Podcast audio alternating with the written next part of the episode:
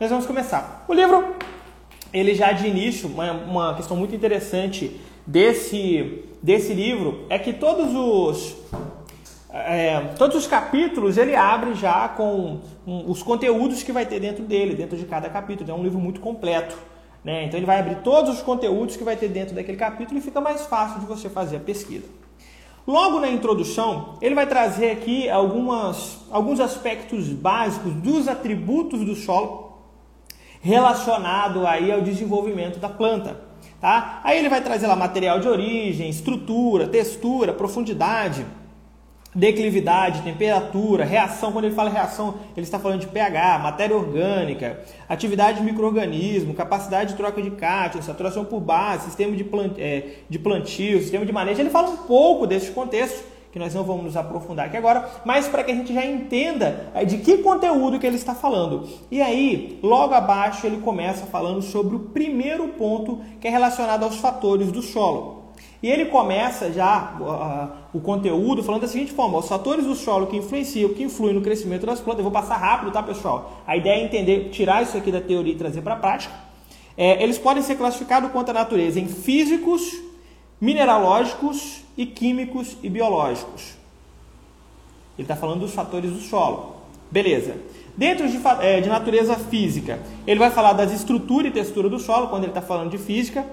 Quando ele fala dos fatores químicos, ele está falando da composição mineralógica, vocês vão ver que a composição, a mineralogia do solo, ela é muito importante. Ele fala da reação do solo, como eu já disse para você, quando estamos falando de reação do solo, estamos falando de pH. E ele fala também do teor de matéria orgânica, que é muito importante. Quando ele, vai, ele sai desse matéria orgânica, ele vai começar a perpassar é, pela disponibilidade de nutrientes, que vai ser um ponto muito importante. Vai falar também sobre a presença é, dos elementos que podem ser tóxicos para as plantas, as reações de sorção, precipitação, oxidação e também redução. Professor, você vai ficar explicando esses pontos? É lógico que não, senão isso aqui ficaria muito teórico e a gente não conseguiria trabalhar, beleza? Só para vocês entenderem o contexto de como que esse livro ele vai trabalhar. Beleza. Depois, ele sai desse aspecto mais teórico e começa a introduzir alguns pontos importantes.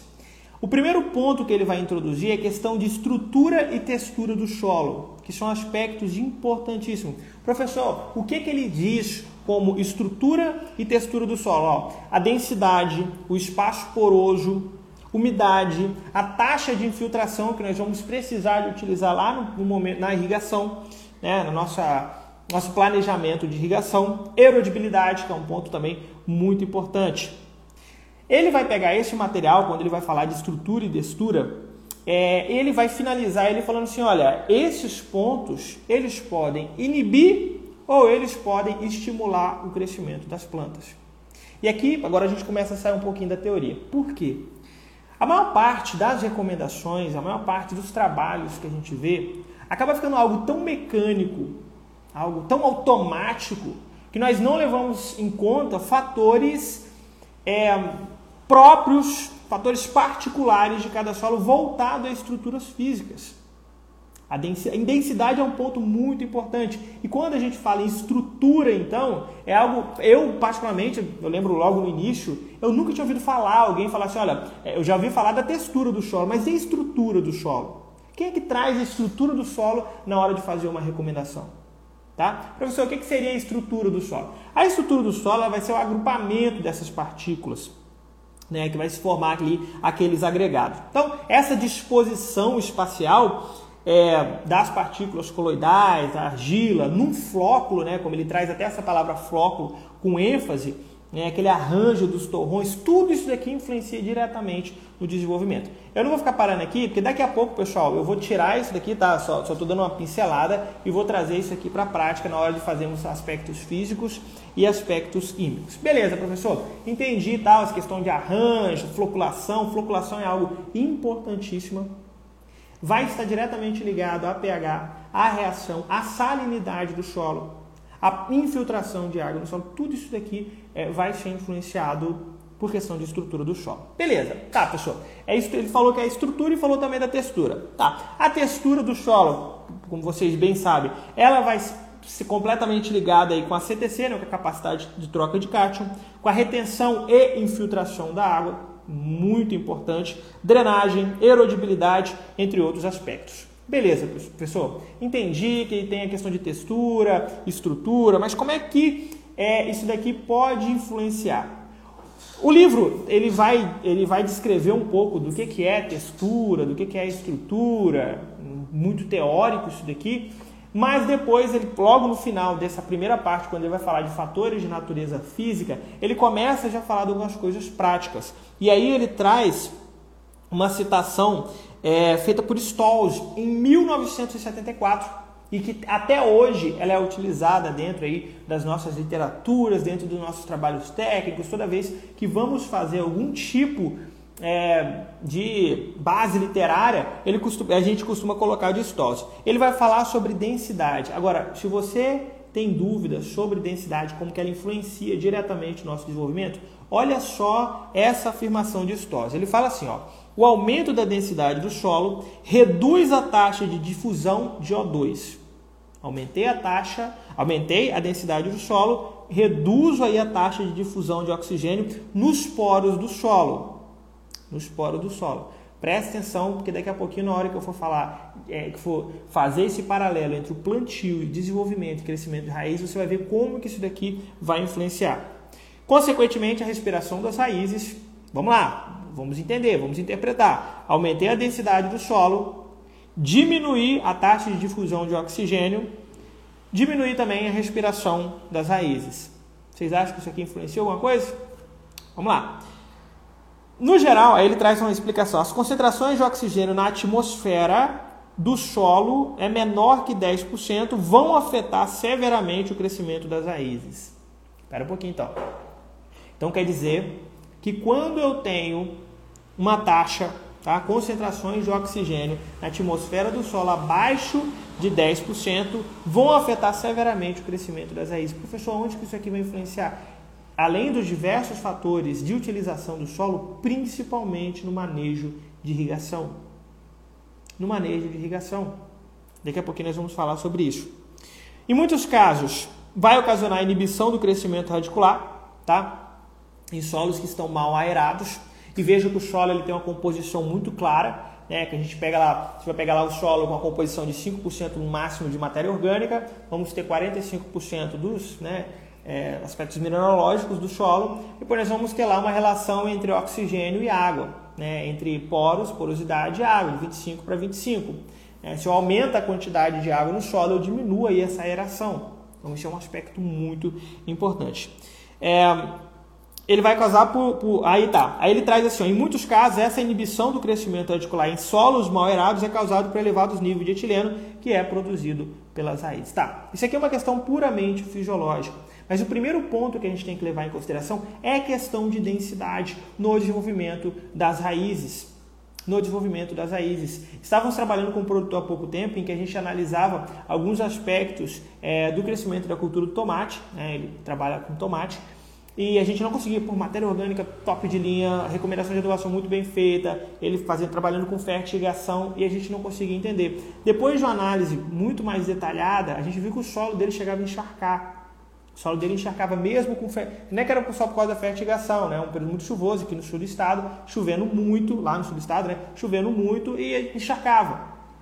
O solo dele, uma densidade gigantesca, é, a estrutura do solo não era favorável para aquele tipo de manejo que ele estava fazendo e praticamente o desenvolvimento ele ficava travado em alguns períodos específicos do crescimento radicular. Então veja que analisar esses aspectos físicos do solo é muito importante. vou ficar parando aqui. Depois ele vai trazer uma questão muito importante que é isso daqui, ó. Beleza? Vou ver se vocês conseguem chegar.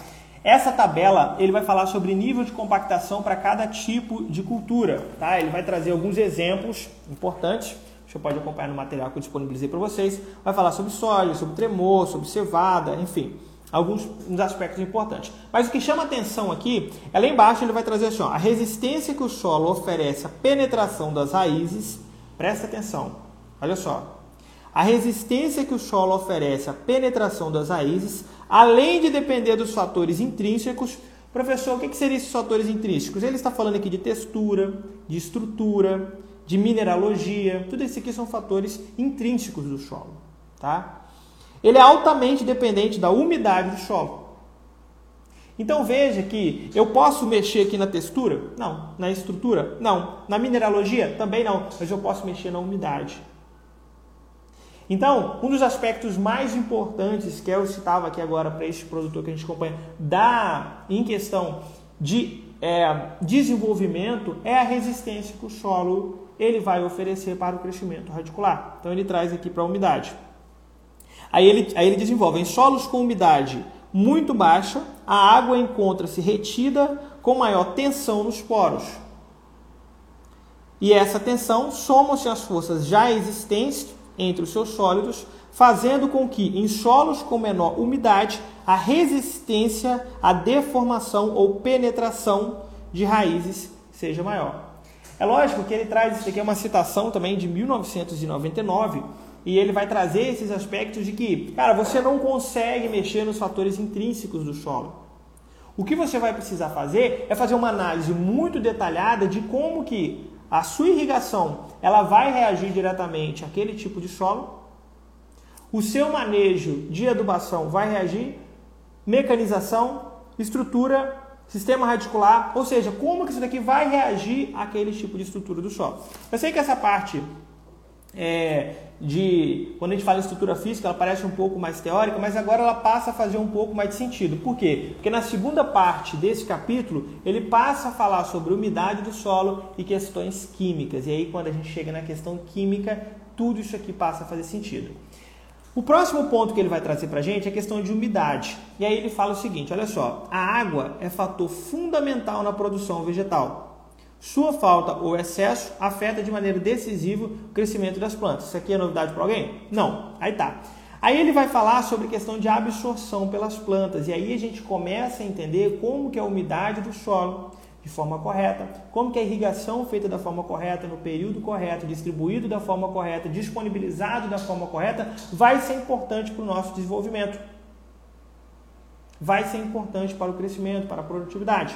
E aí ele traz o seguinte, olha só, umidade do solo e absorção de nutrientes. No processo de absorção dos nutrientes, a água é provavelmente o fator mais importante, o fator de maior influência.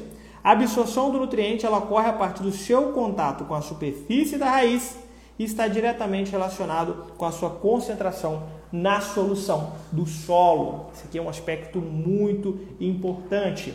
Daqui a pouquinho nós vamos chegar no aspecto de é, composição biológica e de matéria orgânica e você vai ver que isso daqui é um ciclo, um elo, uma, uma corrente, uma engrenagem que não tem como desvincular uma da outra.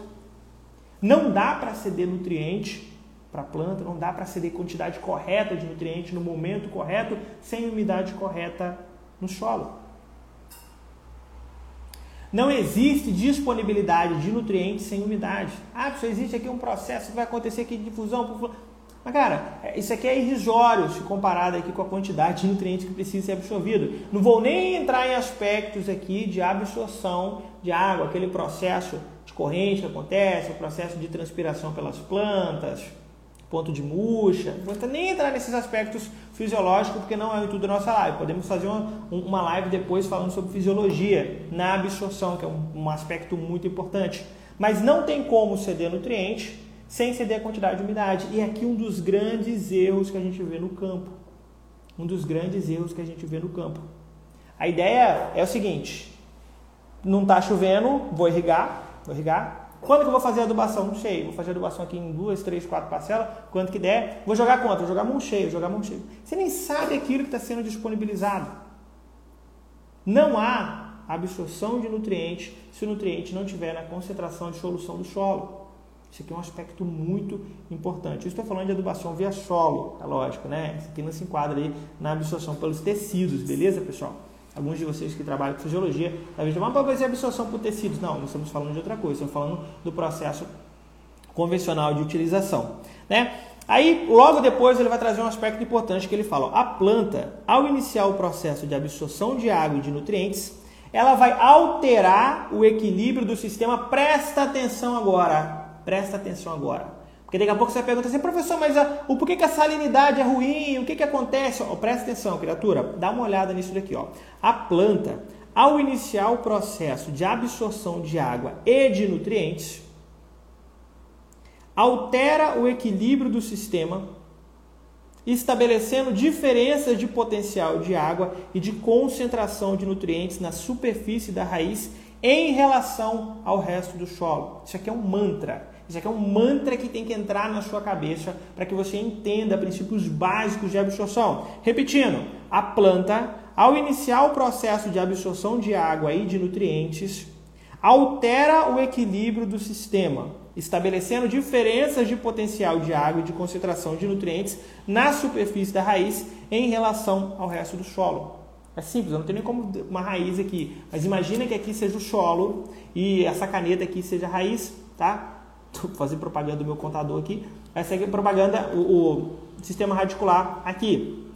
Existe uma concentração de potencial aqui dentro das raízes e aqui no solo. Toda vez que inicia este processo de absorção de nutrientes, a planta vai alterar essa concentração. E isso aqui vai ser um aspecto muito importante, porque por mais que haja necessidade da planta em absorver, a concentração de sais dentro da solução vai influenciar diretamente na quantidade que será absorvido, se absorvido.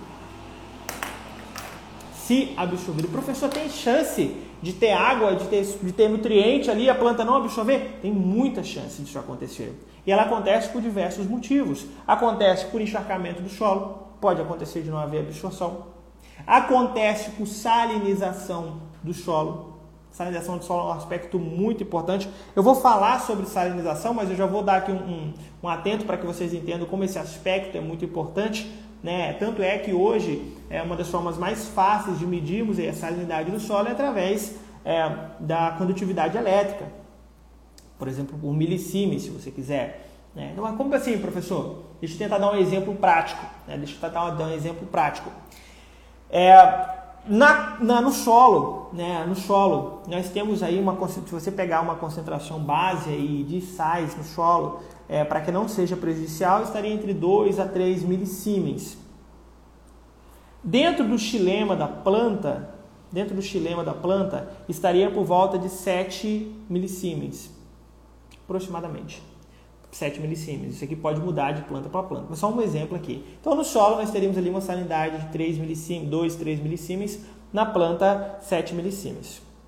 O que, que acontece por fluxo natural?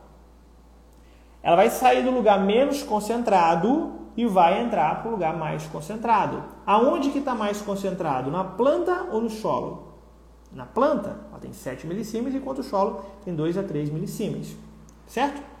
Agora, imagina que você, no manejo de adubação muito louco, você chegou lá e ó, o cara que me recomendou, fui na loja, o cara chegou lá para mim e falou assim, olha, coloca aqui é, 400 gramas de cloreto de potássio por planta, não precisa nem lá não, pode jogar esse negócio de uma vez ali que vai dar certo, tá? Sua planta vai ficar forte, ela precisa de potássio, estamos chegando perto da floração, o vendedor fala essas coisas, né? O vendedor entre aspas, né?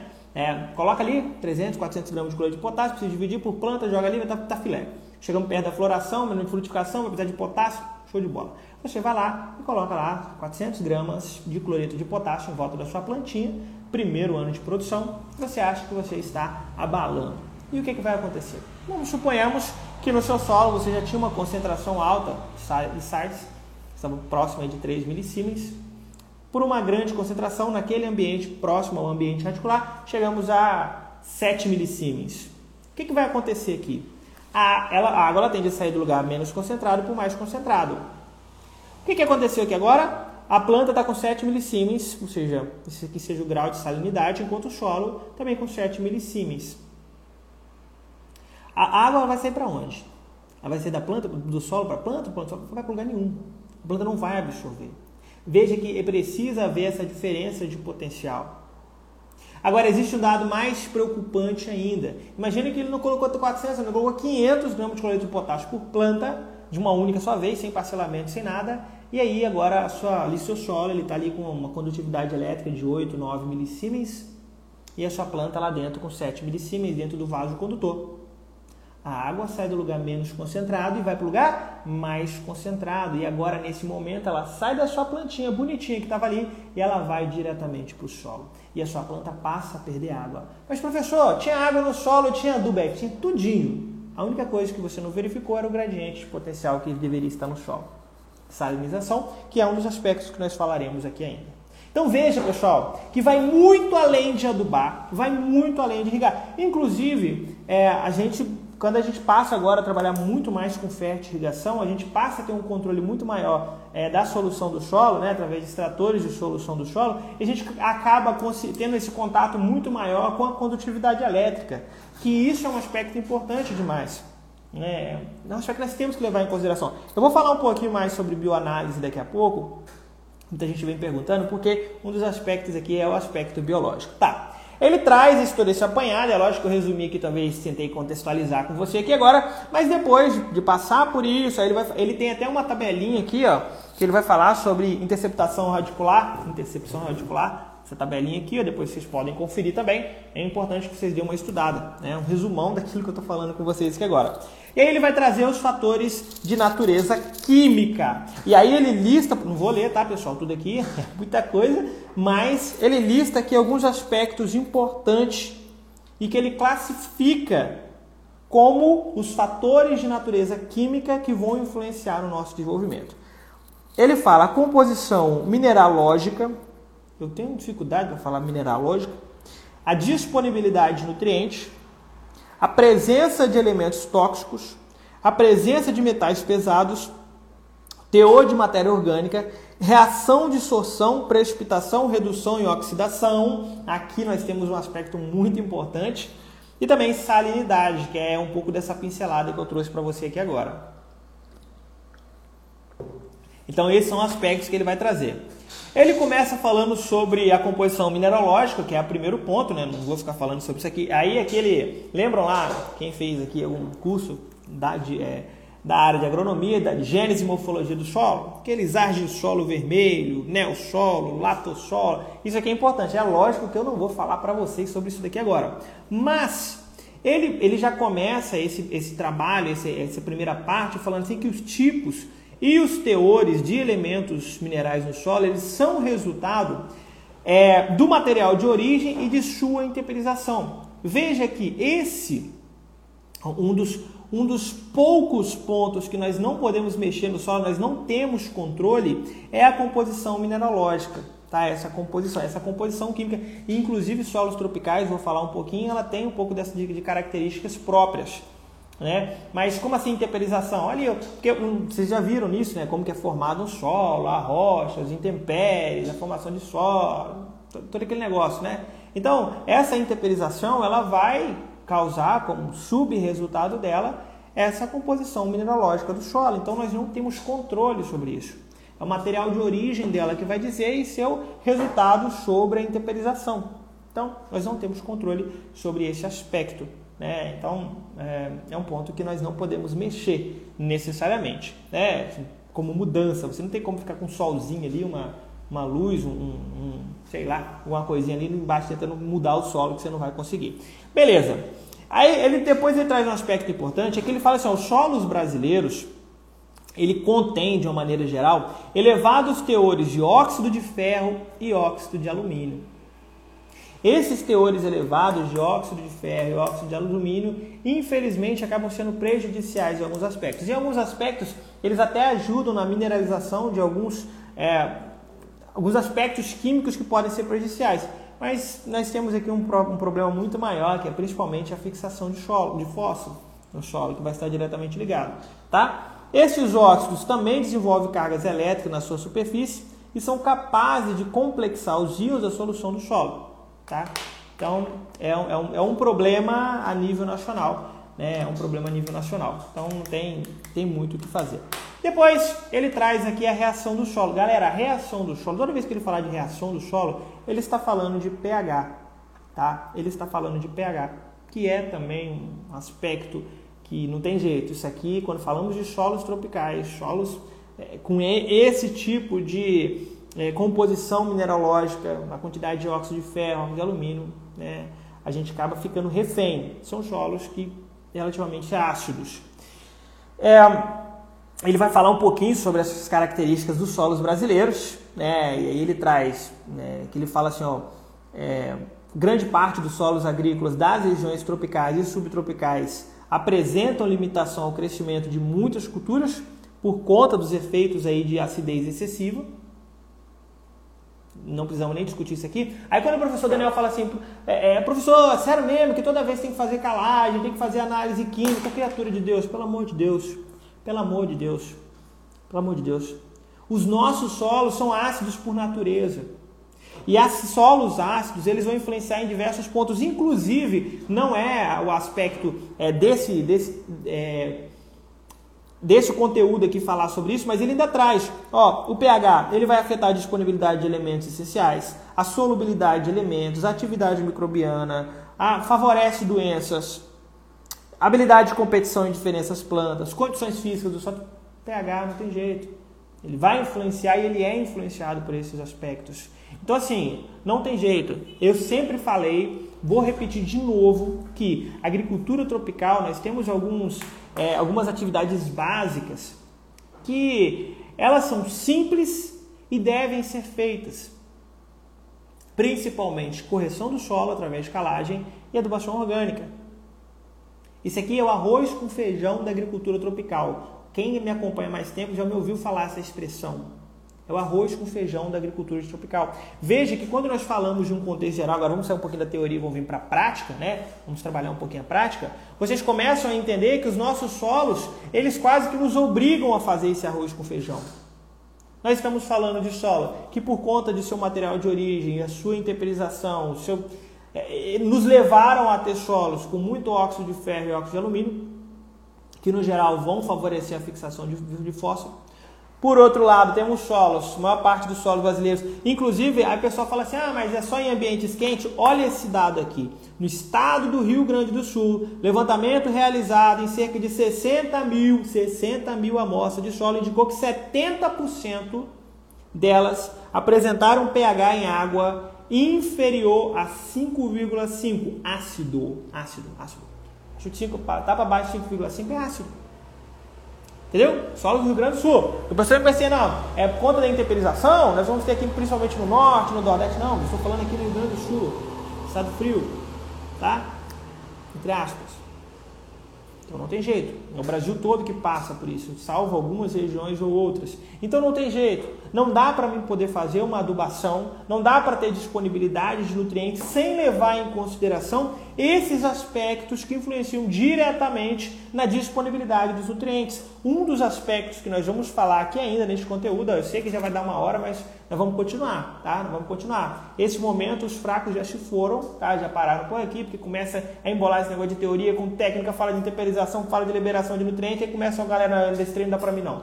É, então não dá, não dá. Vamos continuar com quem realmente é, tá aqui para poder entender é, esse aspecto que às vezes ele bate na nossa cabeça, a gente acaba não conseguindo entender muito bem. Poxa, eu fiz a calagem agora, deu ano, fiz a adubação, tudo certinho, no outro ano está mais ácido que agora. Né? É, muita gente que é produtor aqui já viu isso acontecer. Né? Eu fiz a calagem agora, no outro ano está mais ácido do que agora. Por que está acontecendo? Aspecto importante. E aí, as características dos solos tropicais e subtropicais favorecem esse tipo de acontecimento. Então, não tem jeito, eu preciso corrigir solo. Não dá para mim poder fazer é, é, um plantio com produção em escala com saturação por base de 30%. Com pH 5, 5.3 até 5.5. Não dá, isso não existe. Por quê? Esses fatores afetam diretamente a disponibilidade de nutrientes a atividade microbiana, floculação do solo, absorção de água, salinização. Então não tem jeito, eu preciso fazer correção do solo. Infelizmente é assim. Ah, eu não gosto. Por que, que os solos tropicais são assim? É assim mesmo. Você vai fazer o quê? Você vai brigar com a intemperização do solo? Você não vai. É assim, pronto. E o que, que a gente tem que fazer? Nós somos o celeiro do mundo e precisamos produzir. Se nós precisamos produzir, precisamos fazer da forma correta. E eu disse, vou repetir arroz com feijão da agricultura tropical. E agora você começa a entender o porquê que é o arroz com feijão da agricultura tropical. Porque os nossos solos são assim e nós não podemos aceitar. Eu posso mudar a característica mineralógica do solo? Não. Posso mudar o material de origem? Pode. Coloca o material de origem lá novo, daqui 3 milhões de anos você volta, que ele vai ser um outro material de origem. Mas por enquanto não é, nós temos que viver agora. Então nós precisamos fazer a correção do solo, melhorar o pH, melhorar a relação cálcio-magnésio, melhorar a disponibilidade de nutrientes. Não tem jeito, tem que ser feito correção do solo. E não adianta vir com aquele papinho. Ah, pessoal, mas fiz calagem hoje eu já posso plantar amanhã. Então, cara, entende? Nós, o, o que a gente tem de insumo químico hoje não tem essa capacidade. Não é igual uma ureia que você coloca e com uma semana ela está reagindo. É diferente, cara. A gente precisa de tempo. E não adianta você achar que porque você fez a calagem hoje, amanhã você colocou uma adubação fosfatada, que as coisas estão resolvidas, que não tá. Vai haver fixação de fósforo. Nós temos muito óxido de ferro, óxido de alumínio, seu pH está baixo. Entende? Então são aspectos que você deve levar em consideração. Deixa eu passar para frente que tem muito conteúdo. É, depois ele vai trazer uma classificação de pH. Aqui importante, você tem pouca. É, tem pouca habilidade, pouco conhecimento sobre isso aqui, é importante você dar uma lida nessa questão de, de acidez. Ele vai falar sobre a disponibilidade dos nutrientes, né? e aí ele traz os elementos essenciais. E aqui é um ponto importante. Um ponto importante. O que, que são os elementos essenciais? São aqueles elementos em que a planta, né, ele vai explicar isso aqui, mas eu vou resumir, é lógico, que a planta não consegue completar o seu ciclo de vida sem ele. Sem esse elemento, não tem outro que faz o papel dele. Não dá. Ou seja, a planta precisa. E aqui a gente envolve tanto macro quanto micro. Né? E ainda tem aqueles que a gente acaba desconsiderando como carbono, hidrogênio e oxigênio, mas a gente pega os, os macronutrientes primários, nitrogênio, fósforo e potássio, secundários, cálcio, magnésio e enxofre, e depois sai para o boro, cloro, cobre, ferro, manganês, zinco, molibdênio, níquel. Ah, então são tudo nutrientes muito importantes. E quando a gente fala de macro e micronutrientes, eu não estou falando que um nutriente é maior que o outro. Apenas que a planta precisa em maior quantidade de um do que o outro, mas não quer dizer que eu posso pegar o molibdênio, por exemplo, e descartar ele do meu solo, porque não pode. Sem molibdênio a planta não produz da forma correta. Sem o boro não vai haver floração da forma correta, frutificação. Então precisa desses nutrientes, mesmo que em menor quantidade. E aqui vai aquelas doideiras do professor Daniel de falar faz a porcaria da adubação orgânica, que a adubação orgânica tem capacidade de ceder micronutrientes além da atividade microbiana do solo. Tem que fazer, tá? Ah, pessoal, mas eu não sou produtor orgânico. Tudo bem, você não precisa ser produtor orgânico para fazer adubação orgânica. Professor, por que você está falando isso? Cara, eu estou falando isso porque eu estou cansado de ver é, é, produtores, técnicos, agrônomos tentando descartar a adubação orgânica do solo com teores baixíssimos de matéria orgânica no solo. Galera, não dá. Não dá, a matéria orgânica é importantíssima. É importantíssima, temos que bater na tecla. Não vou ler sobre isso aqui, é mais uma questão muito teórica, né? Importante, se você não tem aí essa, esse conhecimento sobre essa questão dos, dos macro e micronutrientes, é muito importante. Né? E depois ele começa a fazer um atento muito interessante e essa comparativa entre o pH do solo e a disponibilidade de nutrientes. Agora, deixa eu só ler um ponto que eu vivo falando para vocês aqui agora e que muita gente, e eu já falei isso várias vezes em alguns vídeos, alguma coisa, falando sobre como o pH ele pode influenciar no, no macronutriente, no micronutriente. Muita gente falou, não, isso não existe não. De onde você tirou isso? Tá, eu acabei achando aqui de novo de um livro, é, e, e, ele fala o seguinte, olha só, presta atenção aqui. É, como mencionado anteriormente, o pH afeta a disponibilidade, tudo aquilo que eu falei lá atrás.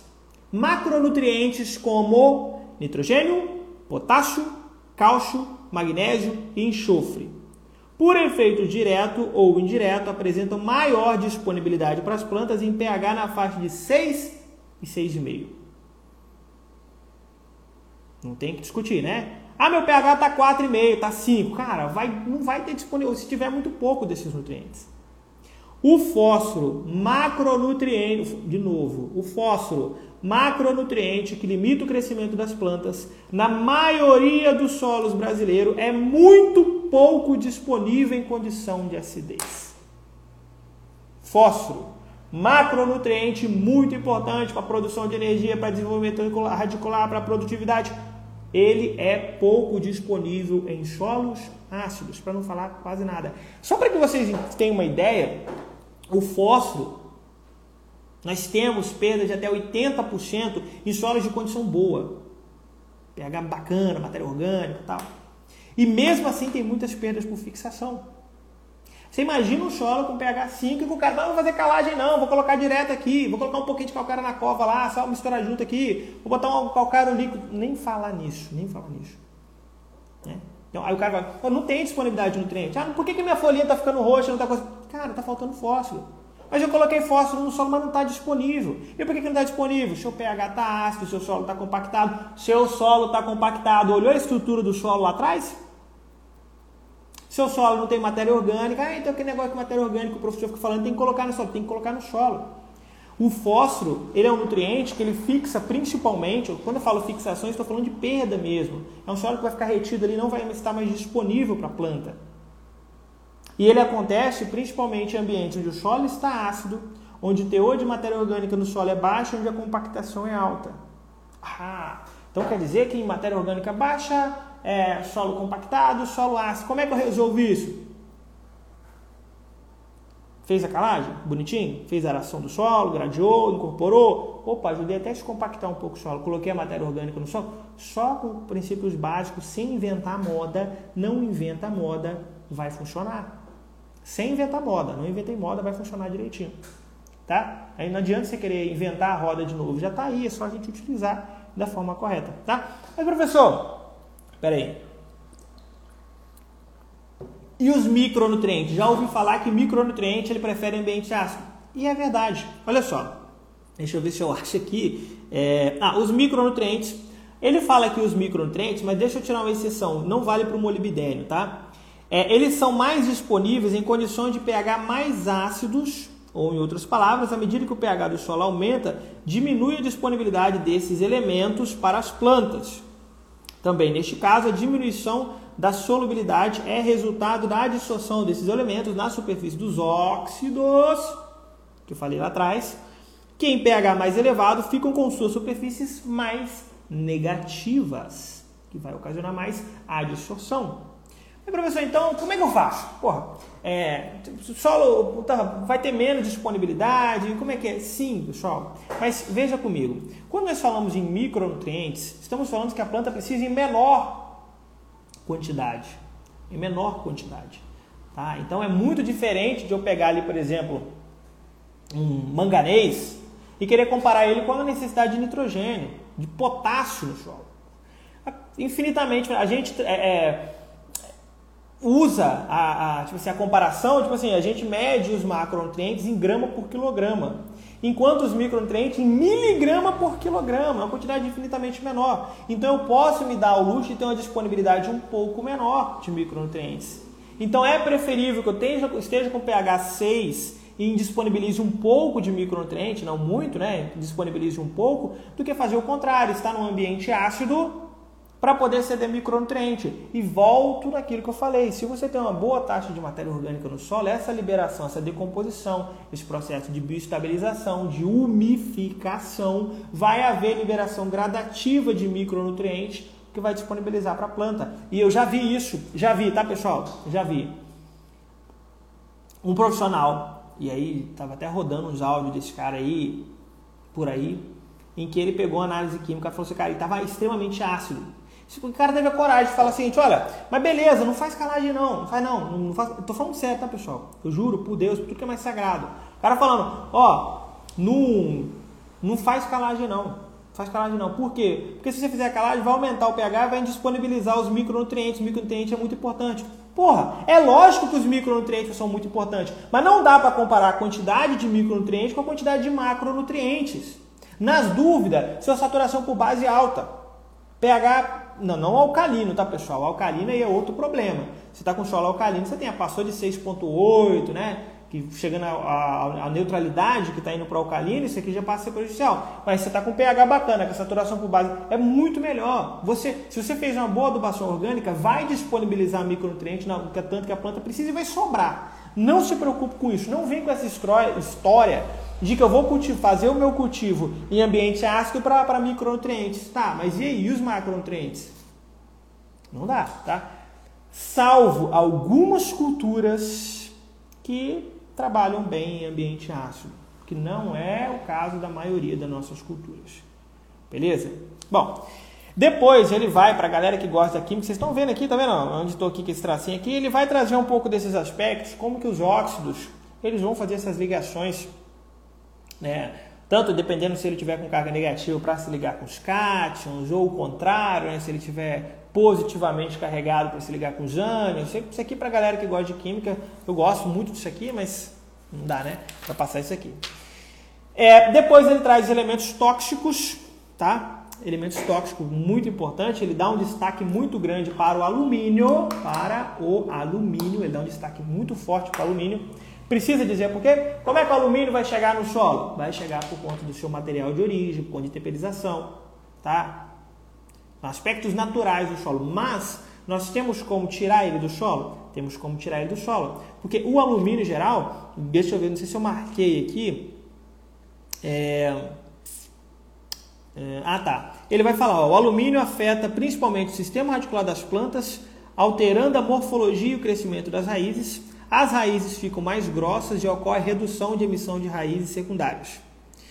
É, como as funções primordiais das raízes são a absorção de água e de nutrientes, o crescimento e o desenvolvimento das plantas ficam acentuadamente prejudicados. Tá? Então, alumínio no solo, toxicidade engrossamento das raízes atrapalha, não tem crescimento das raízes secundárias, enfim, é um problemão. Aí, pessoal, mas o que que faz? Olha só, eu tenho um ponto importante que eu nem marquei, mas agora eu lembrei que estava aqui. Ele fala assim: ó, o principal fator que controla a concentração de alumínio na solução do solo é o pH. A solubilidade do alumínio é muito baixa, presta atenção. A solubilidade do alumínio é muito baixa ou nula em pH superior a 5,5. A toxidez do alumínio é particularmente severa em pH abaixo de 5. A solubilidade do alumínio é zero, quase zero, não né? falar zero total, em pH acima de 5,5. Galera, vamos voltar de novo. Nós estamos falando em solos, em solos que têm, por natureza, por questões naturais, acidez relativa, né? Acidez relativa. Então não tem jeito. Se o meu solo é ácido, a solubilidade do alumínio é maior. E aí ele vai ter, vai ter mais disponível ali no próximo às raízes. Professor, como é que eu corrijo o pH? Calagem. Calagem. Correção do solo. Eu vou corrigir solo, melhora o pH, automaticamente o alumínio ele não mais vai ter, ser tóxico. Mas e o hidrogênio? É isso que acontece. Quando você pega lá o, carbo, o carbonato de cálcio, que é o calcário tradicional, o CO3 ele reage com o hidrogênio né, e depois por um processo de reação química no solo, vai formar gás carbono e água, ele não mais vai estar disponível. E quando eu aumento o pH, o alumínio passa a não ter solubilidade. E o fato de ele não ter solubilidade vai fazer com que ele não mais seja tóxico, não esteja mais ali próximo às raízes desenvolvendo. E se ele estiver em profundidade? Se ele estiver em profundidade, a gente entra de gesso nele, mete gesso nele. Vai colocar o gesso, o sulfato vai reagir com o alumínio, o sulfato reage com o alumínio de umas três formas diferentes, tá? ou por troca iônica, né, que ele vai neutralizar o alumínio, ele é um cátion no solo nesse caso, né? E o sulfato ele vai estar com carga negativa. É, imagina aqui o alumínio com uma carga positiva e o sulfato com uma carga negativa. Se ligou os dois, o que, que vai acontecer? Vai ficar neutro. Se ele ficar neutro, ele não tem como ficar dissolvido nos colóides e ele vai lixiviar. Ou ele pode reagir, por exemplo, com o alumínio e formar alumita, dependendo da quantidade de óxidos. Alumita é um mineral que não é tóxico. Pode formar. Ou ele pode, por conta dessa reação, estar formando hidroxilas no solo. As hidroxilas no solo tende a fazer com que o pH ele aumente um pouco. Né? Não é um aspecto direto e nem é função do, do, do gesso melhorar pH, tá pessoal? Isso aqui tem que ficar muito claro. Isso daqui pode acabar acontecendo. Então veja que são práticas que a gente vai ter que pegando para poder diminuir esses efeitos tóxicos. E eu acho incrível a capacidade das pessoas pegarem uma análise química do solo, ver que, que, que o pH está meia bomba ali, alumínio alto no solo, e o cara fala que aquilo ali está normal. Não está normal. Ah, mas eu adubei bem. Não adianta adubar bem se nós temos elementos tóxicos no solo. Tá, não é só os alumínios, não é só o alumínio. O próprio manganês, apesar de ser um elemento benéfico, em doses elevadas ele também pode ser tóxico. Beleza? E aí, falei aqui do alumínio manganês e depois nós temos os metais pesados. O chumbo, cobre, níquel, cobalto, o próprio mercúrio. Todos eles são metais pesados. Provavelmente vai estar em algum lugar aqui, não vou estar falando. É, que ele vai ter aí uma, uma toxidez, uma fitotoxidez, como a gente chama, é, alta. Beleza. O próximo aspecto que ele vai trabalhar que já está chegando a uma hora aqui de conteúdo, mas nós vamos continuar, tá, pessoal? Se o Instagram não tirar a gente do ar, a gente vai continuar, beleza?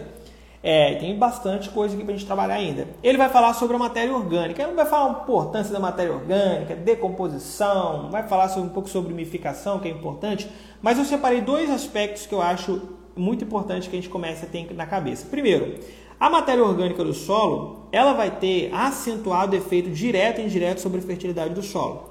É a fonte de nutrientes, é fonte de nutrientes para as plantas. Presta atenção. Presta atenção.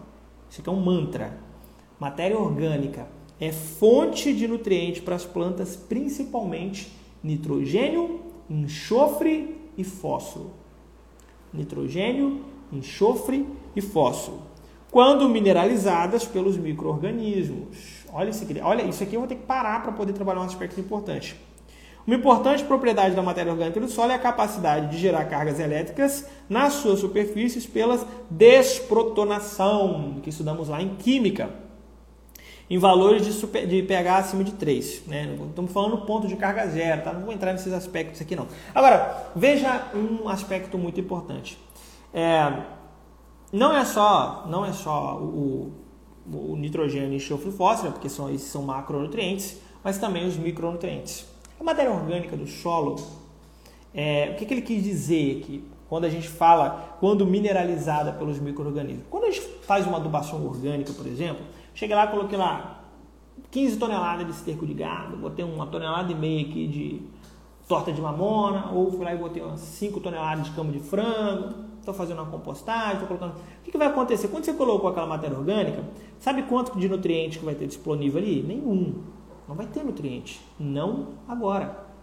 Essa matéria orgânica ela vai passar por um processo natural de decomposição, de bioestabilização, de umificação e vai começar a liberar esses nutrientes aos poucos.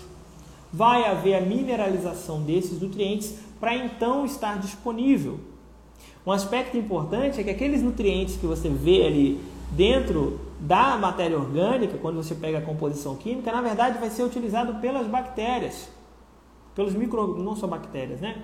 Actinomicetos, fungos, eles vão utilizar também aqueles nutrientes para poder conseguir trabalhar. Aí vai conseguir trabalhar com aquela liberação de calor. É por isso quando você faz uma compostagem, por exemplo, você botou o toco lá que vai chegar um momento que ela está quente, depois ela vai esfriando. Aquela é a atividade microbiana, liberação de calor por esses, por esses micro-organismos. E eles se alimentam desses nutrientes e depois vão estar mineralizando. Quando ele é mineralizado, ele é liberado. Agora, não quer dizer que você colocou agora 20 toneladas de esterco de gado que ó, daqui 3 meses vai ter lá, sei lá, 15 quilos de nitrogênio. Não, isso aqui é liberado aos poucos. A pessoa então é muito ruim, não, isso aqui é muito bom. Isso aqui é bom demais, na verdade. Essa liberação gradativa é excelente. É excelente. Matéria orgânica no solo é um ativo.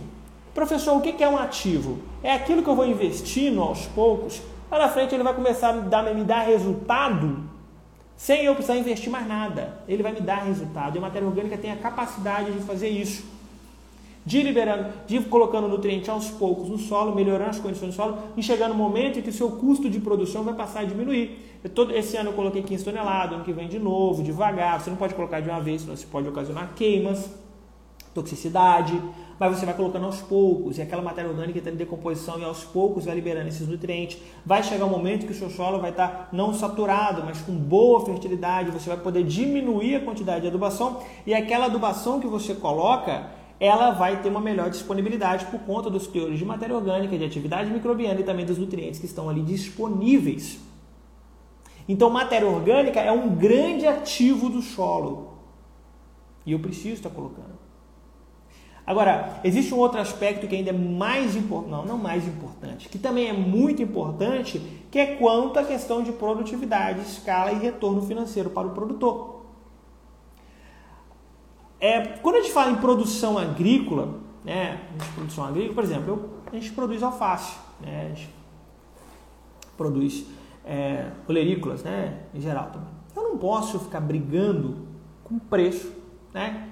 Infelizmente, o preço ele é dado pelo mercado. Eu vou colocar um pouquinho maior, menor. É lógico que a gente está criando um modelo de startup aqui na nossa região, né, e depois nós vamos expandir, franquear, inclusive, para se você quiser trabalhar com a gente, se você quer produzir junto com a gente, em breve a gente vai trazer um pouco dessas informações, que vai estar tá muito bacana, né? Agora eu já comecei a liberar um pouco das informações, né? até então estava privado, né? E em que a gente consegue beneficiar muito mais e agregar muito mais valor aos nossos olerícolas e vender ela num preço maior.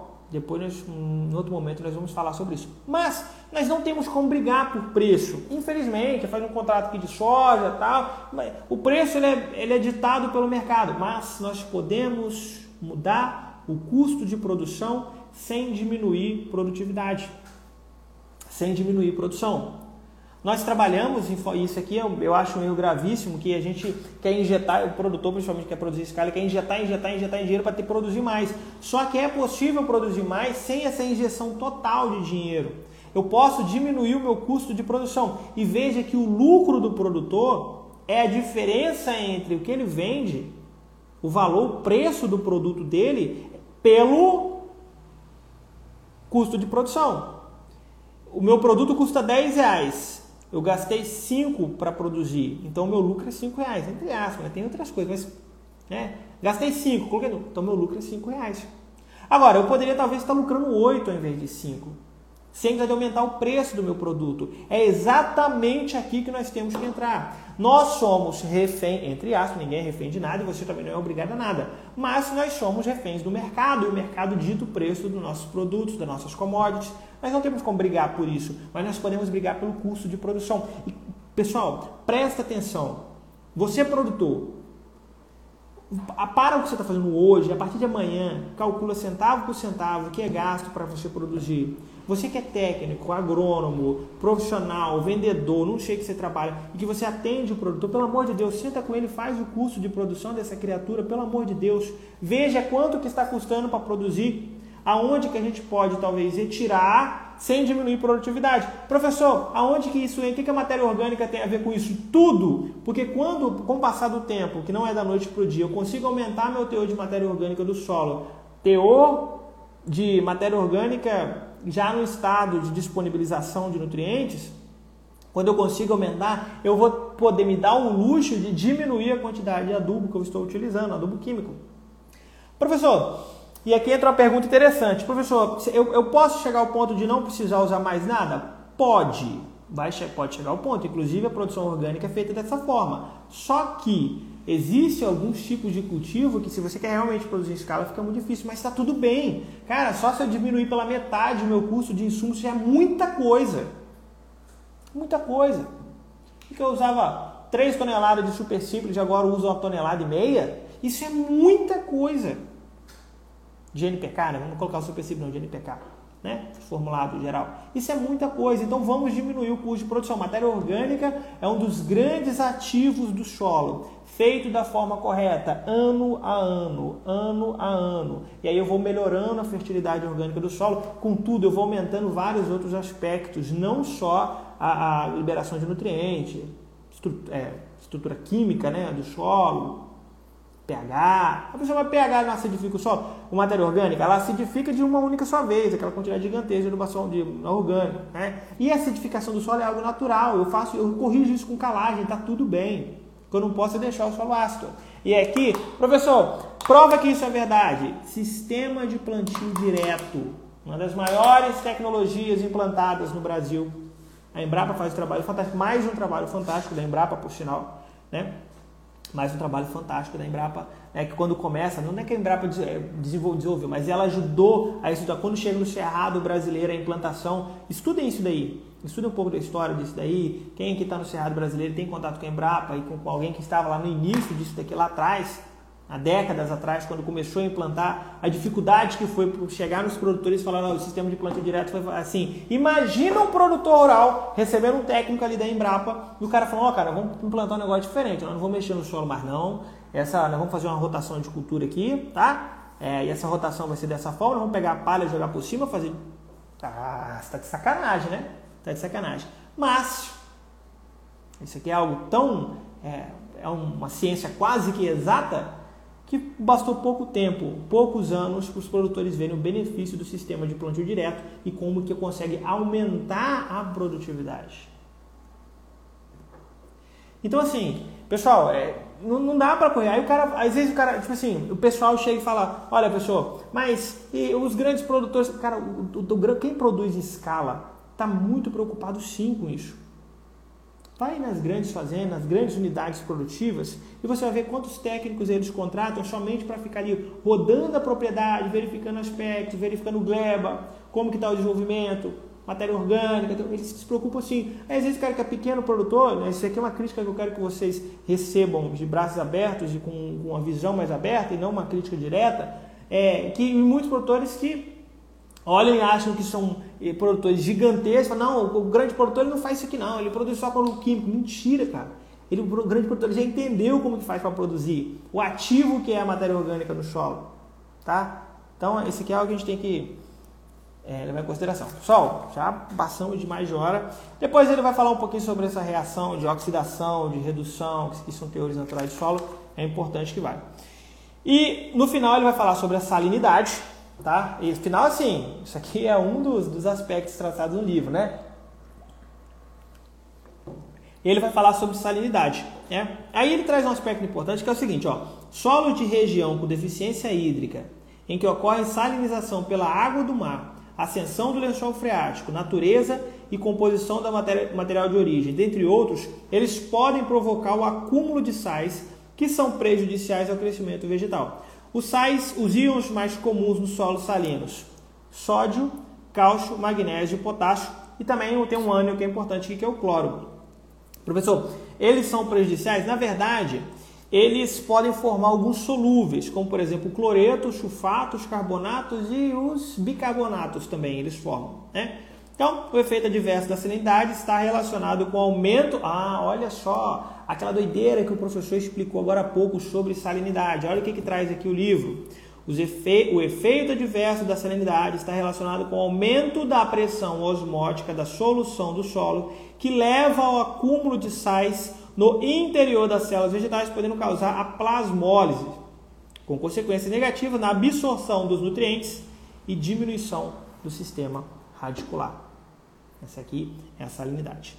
Galera, ele ainda vou falar sobre outro aspecto aqui. Enquanto isso, eu vou liberar agora os comentários, tá? Para que se vocês tiverem perguntas, nós vamos ter um bate-papo aqui agora, tá? Galera, está aqui, ó, 8 e meia da noite e eu vou estar liberando os comentários a partir de agora. As dúvidas de vocês podem estar colocando. Galera, dúvidas e tem que ser rápido, tá? Para que a gente possa dar tempo. Enquanto isso, depois ele vai falar sobre os fatores de natureza biológica. Aí ele vai falar sobre a importância dos fungos, das bactérias, é, Bradyrhizobium, né, da inoculação. Tudo são aspectos importantes.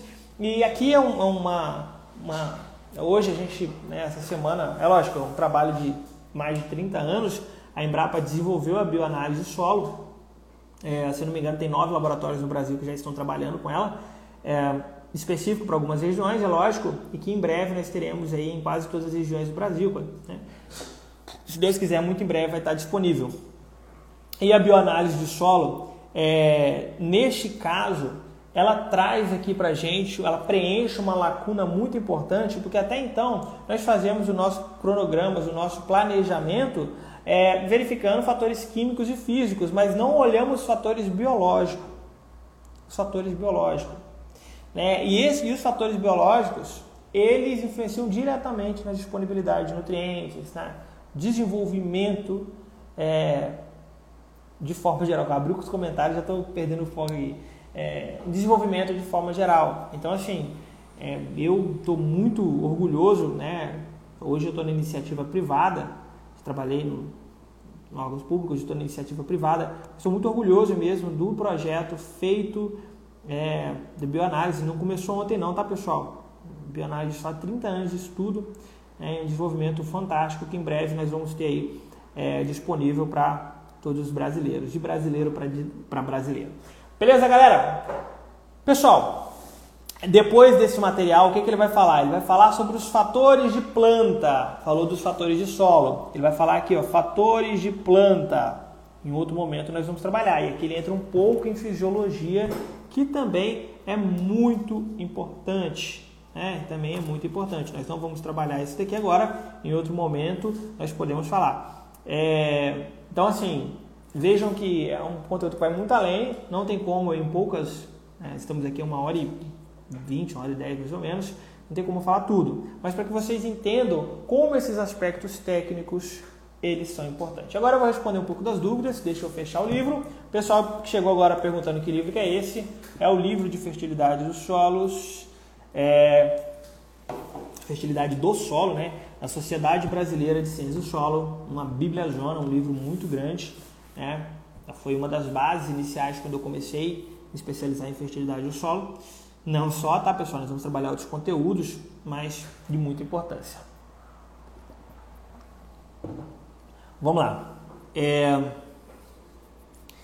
Adubo orgânico também ajuda a descompactar o solo, eu estou enganado. É, a, a, na verdade, a, a melhora na, no teor orgânico do solo, sim, ele melhora essa estrutura. Né? Professor, posso corrigir o pH é, elevando as relações cálcio-magnésio? Então, a gente pode, você pode utilizar, por exemplo, o cálculo de elevação por cálcio-magnésio, que funciona muito bem, um dos melhores cálculos para fazer a calagem. É, a matéria orgânica ela deve ser aplicada total de uma única só vez ou pode ser parcelada? Ela pode ser parcelada, mas vai depender muito da quantidade que você está colocando, do período. Eu já contei para vocês um caso uma vez, né, a gente estava na produção de alface e eu estava com muita urgência, estava com muita urgência e eu eu tava, ia fazer a minha última adubação com cama de frango, depois adubação química depois, e eu coloquei cama de frango, eu não pude esperar mais. Cometi aquele erro, normalmente a gente deixa de 20 a 30 dias, tá pessoal? Esse é o processo que a gente deixa. E não esperei. Semana depois, as mudinhas já estavam prontas, estavam passando e eu estressado, não, vamos botar isso no solo. Contra tudo que eu sempre preguei. Botei e Deus me castigou. Não, perdemos aí 30, 40% das mudas logo de cara. Então, tem que tem, existe um período que você precisa deixar ela no solo, liberar o nitrogênio tóxico, né, o excesso de nitrogênio, amônia. Então, depende muito da quantidade. O Flávio de Paulo colocou aqui, ó, ele até botou o link, né, da editora UFV com o produto. Não sei nem quanto que está custando hoje, pessoal. Quem sabe o preço, coloca aí. É, a aplicação de matéria orgânica é feita quantos dias após a calagem? Se você vai fazer uma calagem onde você vai respeitar os aspectos técnicos, vai demorar três meses, vai esperar três meses até fazer seu plantio, você, ó, vamos supor, você plantou, você pode, você plantou agora em novembro, né? Então meu outubro vai em novembro. Aí novembro, dezembro, janeiro, fevereiro você vai plantar. Em janeiro você pode fazer a aplicação de matéria orgânica, entendeu? Espera uns dois meses, pode fazer de matéria orgânica. Estou aprendendo muito. Show de bola, Edson. Prazer enorme é, despertou meu interesse essa startup de hortaliça. Aguardem que é um negócio fantástico, é um projeto pessoal meu e há muito tempo né, estamos desenvolvendo, tal. estamos na fase de teste finais, na verdade, né? E depois a gente teste finais de produção mesmo, tá? E em breve nós vamos estar divulgando algumas informações e abrindo para parcerias, né? É... Deixa eu ver aqui. Como é que eu faço para saber o índice salino? O salino tem como saber de várias formas. Né?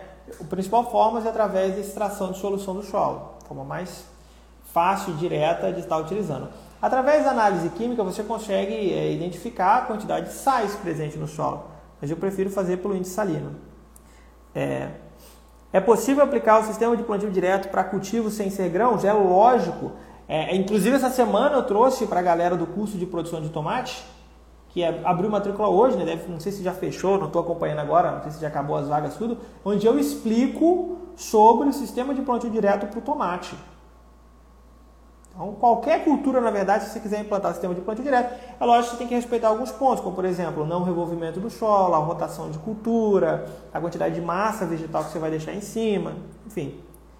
É, estou há décadas atrasado, não faço plantio direto. Plantio direto é fantástico. Beleza? Vamos lá, deixa eu vir aqui embaixo. É... Fale sobre o desmonte da Embrapa. Cara, olha, é, Carol, eu, é muito difícil eu, eu, Não é que é opinar, né? Eu tenho minha opinião própria sobre isso. Só que envolve alguns aspectos que estão fora do nosso controle. Né?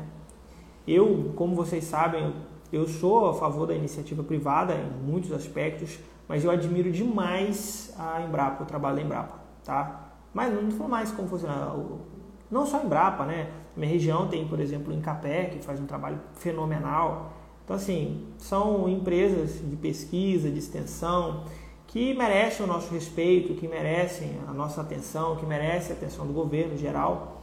É, então, assim, já tem muito tempo que a Embrapa, não só a Embrapa, né? A gente tem, por exemplo, aqui nós, nossa região, nós temos a CEPLAC, não só na minha região, né? Lá a CEPLAC, né, principalmente para a cultura do cacau, que sempre fez um trabalho fantástico e hoje recebe muito pouco incentivo em geral. Mas não cabe a mim, né? Eu infelizmente eu não posso fazer. Na verdade, é porque a gente às vezes quer opinar, a gente não quer que, que, que essas empresas em geral, esses, esses órgãos, eles sofram, a gente quer que tenha mesmo investimento nela, mas é algo que não está no nosso controle, não dá para me opinar se eu não sei o que realmente acontece lá dentro. Então, eu prefiro não opinar nesse sentido por não saber o que realmente acontece. Né? Mas, sim, sou completamente favorável, completamente apoio é, essas empresas de pesquisas aqui no Brasil que são fenomenais. Tá? É, gesso como fonte de enxofre apenas. Existe algum risco de gesso prejudicar os nutrientes presentes? Sim. O gesso ele deve ser utilizado com critério, ser utilizado de forma correta, verificando os fatores camada de 20 a 40 centímetros, porque caso contrário, se você utilizar gesso sem os devidos cuidados, você pode sim ter perdas aí de alguns cátions no solo e prejudicar o seu solo. Tá? O é muito importante, ele serve como fonte de enxofre, mas se utilizado com cuidado. Beleza? Galera, se você ainda não está é, tá aqui ainda, no, tira um print dessa tela, tá? Tira um print, é, coloca lá no Instagram daqui a pouquinho, daqui a pouquinho a gente vai estar terminando, posta lá, marca a gente, a gente vai remarcar. É muito importante para que na quinta que vem a gente possa trazer mais pessoas. E é o seguinte, a nossa equipe me avisaram aqui agora que já postou aqui no feed, aqui no feed do Instagram, feed da Agricoline, tá? Não saiu ainda, uma imagem para vocês comentarem o que você mais gostou na live. Vão lá no feed, acabou aqui, primeira coisa, vai lá, me ajuda aí, hein? Coloca lá o que você mais gostou e qual conteúdo você quer na próxima live. Nós vamos definir conteúdos através dos comentários de vocês. Tá? Qual conteúdo, se tiver um livro, coloca lá. Então, acabou aqui a live, já vai lá e eu vou fechar daqui a pouquinho a live, já vai lá e faz esse comentário. Beleza?